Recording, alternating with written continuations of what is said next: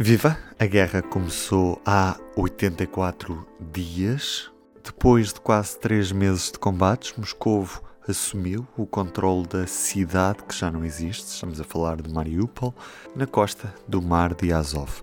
Mais do que um objetivo de conquista territorial, as tropas russas quiseram livrar-se de um problema que prejudicou toda a estratégia que tinham. Esta resistência que segurava o último reduto de Mariupol na fábrica Azovstal cedeu. P24, ligação Ucrânia. Um dia difícil, reconhece Zelensky, mas necessário. Українські герої потрібні Україні живими. Це наш принцип. Думаю, що ці слова зрозуміє кожна адекватна людина. A Ucrânia precisa dos seus heróis vivos. Eu sou a Carolina Amado. Eu sou o Ruben Martins. Hoje conversamos com o investigador do Instituto Português de Relações Internacionais, Pedro Ponte Souza, sobre a longa batalha por Mariupol e como na fábrica Azovstal se traçou o rumo da guerra. O que é que significa esta retirada da fábrica para o curso da guerra depois destes meses uh, de disputa que foi dura para ambos os lados, acho que em Mariupol, claramente mais para o ucraniano, se pode dizer que é uma vitória russa. Não é propriamente uma vitória russa, diríamos que é uma vitória tendo em conta as circunstâncias, não é? Mas que, no sentido em que, eh, enfim, isto significará um exercício do poder dos separatistas sobre a cidade de Mariupol, mas no que concerne apenas à condução da guerra, um, Mariupol é uma vitória ucraniana. É uma vitória ucraniana porque serviu durante estes 80 e poucos dias uhum. como um isco para uh, as Forças Armadas russas. Ou seja, Mariupol serviu para impedir uma maior expansão do controle do território pelas forças pró-separatistas uhum. para Zaporizhia, para Dnipro, para um território mais amplo. Ou seja, enquanto esta resistência se manteve, ela significou, enfim, do ponto de vista ucraniano, claro, não há nada a manter a não ser resistir o máximo tempo possível. Então, na lógica russa, apesar de não ser uma cidade especialmente relevante por si mesma, uhum. a verdade é que, tendo este objetivo por cumprir, tendo uh, também, uh, enfim, elementos que batalham Azov, e sendo necessário este avanço para depois progredir ainda nesta frente de Donetsk uhum. Eh, foi um desastre para, a Rússia. Podemos falar aqui em mais um erro estratégico, já que insistiram, insistiram, insistiram em Mariupol e, e enfraqueceram noutras frentes?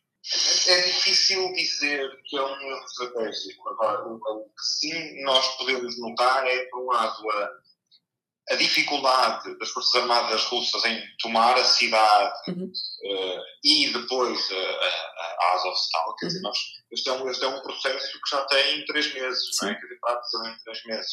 A entrada da cidade foi em março uh, e até hoje esta, este controle não tinha sido possível, uhum. nesse. E por outro lado, de uh, valorização do que foi a resistência ucraniana uh, em Mariupol, que serviu muito a esse propósito, ou seja, serviu para a Ucrânia ganhar tempo para uh, reorganizar as suas forças armadas, para pedir material militar ao Ocidente, uhum. para vencer noutros pontos, enquanto aqui impedia um avanço mais significativo da Rússia. Uhum é difícil dizer que é um erro estratégico porque dependeu da evolução das, das condições no terreno, não é? Ou seja, essa estratégia também foi mudando ao longo do, do tempo. A Procuradoria-Geral uh, russa já pediu a, ao Supremo Tribunal que reconhecesse o Batalhão Azov como uma organização terrorista. Olhando para os soldados que lá estiveram uh, durante este tempo e que agora estão em território dominado pela Rússia, podemos ou não acreditar que serão tratados e que serão. Enfim, o que é que lhes vai acontecer uh, agora? eu tenho de dizer que eu, eu estava bastante pessimista quanto a esta possibilidade. Uhum. Uh, na, na CNN, no fim do ano, perguntavam sobre esta possibilidade de avanços. Na... Eu, eu via isto como muito pouco possível.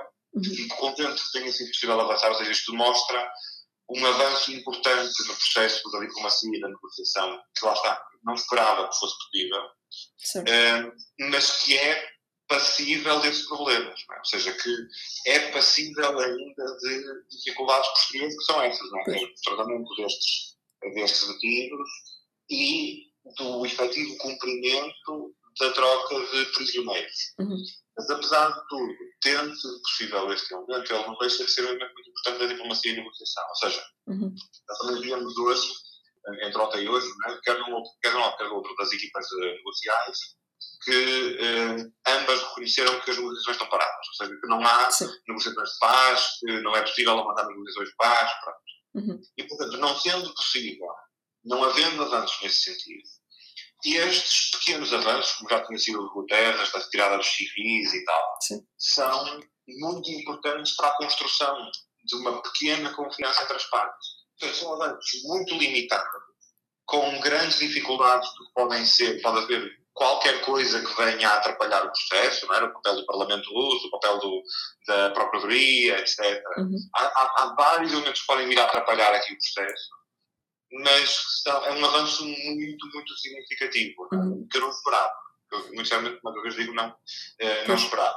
Eu, eu diria que, eu, eu não quero exagerar nesta leitura, mas acho que é um sinal positivo relativamente à Rússia e a Vladimir Putin, Uhum. por- isso é que eu não esperava. Eh, Acho que é um sinal positivo relativamente à Rússia e a Vladimir Putin, que é, enfim, dá-nos uma visão um bocadinho mais aberta Uhum. para as possibilidades de negociação do que aquilo que nós esperávamos. Uhum. Mas corresponde àquilo que nós dizíamos antes, que é, eh, do ponto de vista russo, este era um problema a resolver mais do que uma grande vantagem ou do que uma grande oportunidade. Isto, eh, ou seja, foi sobretudo uma grande vantagem ucraniana de manter, de concentrar o algum esforço de guerra eh, russo enquanto foi possível. Uhum. é? E, portanto, eh, de alguma forma para a Rússia, eh, foi vantajoso que Sim. tenha havido a possibilidade de negociar, de dialogar, de Uhum. chegar a uma solução pactada. Eh, e por isso, Pois, sim, Hum, por isso chegar a esta conclusão. Mas, mas eu acho que lá está, que não, não, é, não era de prever muito mais do que isso, Uhum. mas este elemento é, é, é mais uma vez, ainda tem risco relativamente ao seu cumprimento. Nós não sabemos o que aconteceu verdadeiramente na mesa negocial, o que é que as partes concordaram, mas também, tal como dizíamos há umas semanas para o Guterres, é este tipo de diplomacia que funciona. Uhum.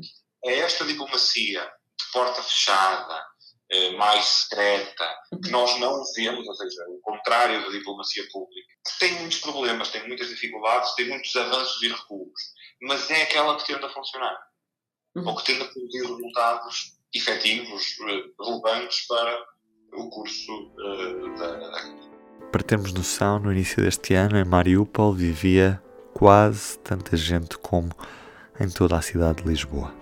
Esta foi a 15ª edição do P24 Ligação Ucrânia. Tempo ainda para lhe contar o que temos na primeira página do público desta quarta-feira, com destaque para a guerra na Ucrânia, com a entrada da Suécia e da Finlândia na NATO nas mãos de Erdogan. O líder turco espera vender cara esta chave de adesão à NATO. Ainda manchete, a linha SNS 24 já atendeu mais chamadas até maio do que durante todo o ano de 2021. Estamos a falar de um pico de procura motivado pelo crescimento da pandemia da Covid-19. Eu sou o Ruben Martins, do P24. É tudo por hoje. Este programa contou com a edição de Ruben Martins e Carolina Amado. Amanhã estamos de volta. Até lá. Até amanhã. O público fica no ouvido.